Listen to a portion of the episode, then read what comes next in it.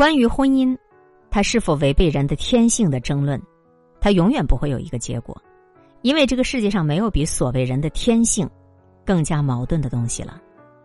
每个人最好对自己提出一个具体的多的问题：你更想要什么？如果是安宁，你就结婚；如果是自由，那你就独身。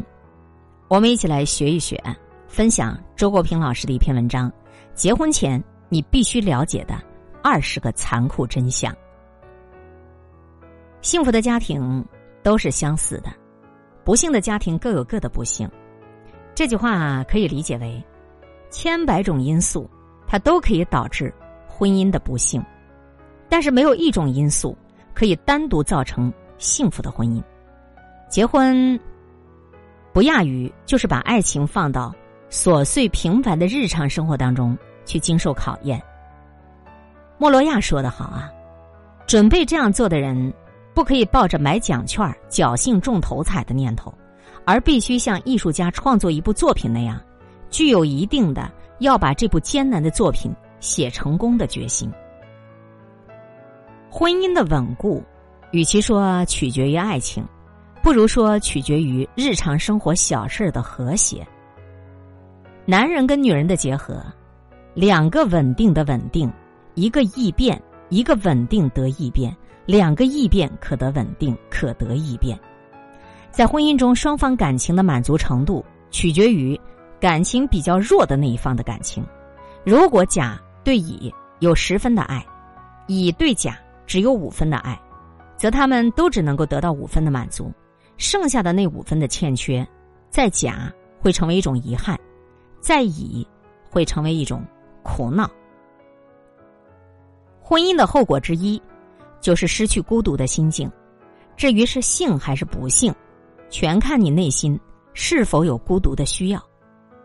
在夫妻吵架中，没有胜利者，结局不是握手言和，那就是两败俱伤。提高婚姻的质量。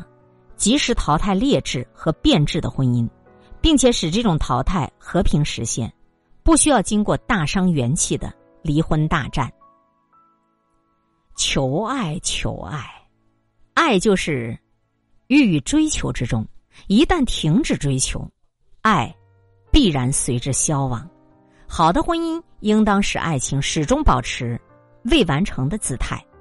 也就是说，相爱双方始终保持必要的距离和张力，各方都把对方看作独立的人，因而是一个永远需要重新追求的对象，绝不可能一劳永逸的去加以占有。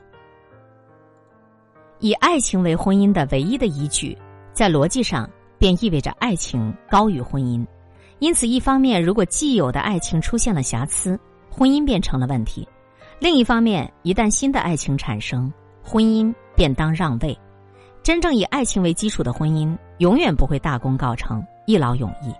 再好的婚姻也不可能获得终身的保险。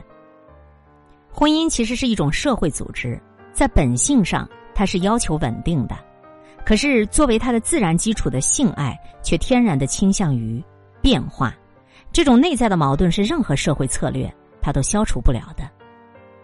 所谓人情，故重男而轻义。喜新而厌旧，这种心理在性爱中尤为突出。人们往往把未知的东西和难以得到的东西美化了、理想化了，于是邂逅的新鲜感和违反禁忌的自由感，就成了性爱快感的主要源泉。正是因为这个原因，最令人难忘的爱情经历，倘若不是初涉爱河的未婚恋，便多半是红杏出墙的婚外恋。这种情形不能只归结为道德缺陷。而是有心理学上的原因的。另一方面，性爱又是一种纯粹的个人体验，它并没有客观的标准而言。你自己是否堕入情网，两情是否真正相悦，好感和爱情的界限究竟在哪里？不但旁人难以判断，有时候连当事人他自己也把握不了。如果以这样一种既不稳定又不明确的感情为婚姻的唯一纽带，那任何婚姻的岌岌可危就可想而知了。在我看来，凡是建立在这种亲情式爱情基础上的婚姻，它不仅很稳固，而且它仍然是高质量的。认清了婚姻以亲情式爱情为基础的必然性和必要性，人们对于自身婚姻现状的评价就会客观一些。一旦面临去留的选择，也就会慎重的多。靠闭关自守而得以维持其专一长久的爱情，未免可怜了。唯有历尽诱惑而不渝的爱情，才富有生机，真正值得自豪。一个爱情的生命取决于它自身的质量和活力，事实上跟婚姻没关系。既然如此，就不必刻意追求或者拒绝婚姻的形式了。爱情已经死去，婚姻仍然不解除，这个时候的婚姻就成了一座内有尸体的坟墓，尸体会继续腐烂，败坏固守其旁的人的健康了。相爱的人要亲密有间。即使你们结了婚，两个人之间仍然保持一个必要的距离。所谓必要的距离，是指个人仍应该是独立的个人，并且把对方作为独立的个人予以尊重。归根结底，婚姻就是两个自由的个体之间的一种自愿的联盟。唯有在自由的基础上，才能达到高质量的稳定和有创造力的长久。在我看来，不管我们把婚外的男女感情可允许的界限划在哪里，那么在此界限之内的，便是不该管的；超过这个界限的，又是想管也管不了的。所以，反正就不要去管。婚姻有一个最大的弊病，就是对于独处造成了威胁。夫妻间是否应该有个人隐私呢？我的看法是，应该有。应该尊重对方的隐私权，不应该有，不应该有太多事实上的隐私。隐私有一个特别的性格，他愿意向尊重他的人公开。在充满信任氛围的好的婚姻中，正因为夫妻间都尊重对方的隐私权，事实上的隐私往往最少。家太平凡了，再温馨的家，也充满琐碎的重复。所以，家庭生活是难以入诗的。相反，羁旅却富有诗意。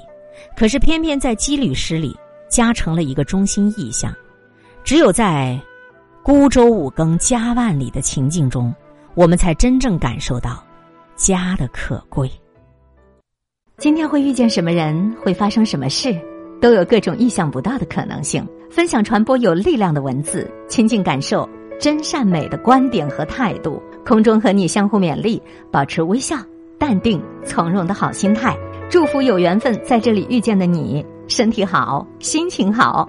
我是海林，欢迎来听，一切刚刚好。本节目由喜马拉雅独家播出，欢迎订阅个人微信公众号“海林”和“一切刚刚好”。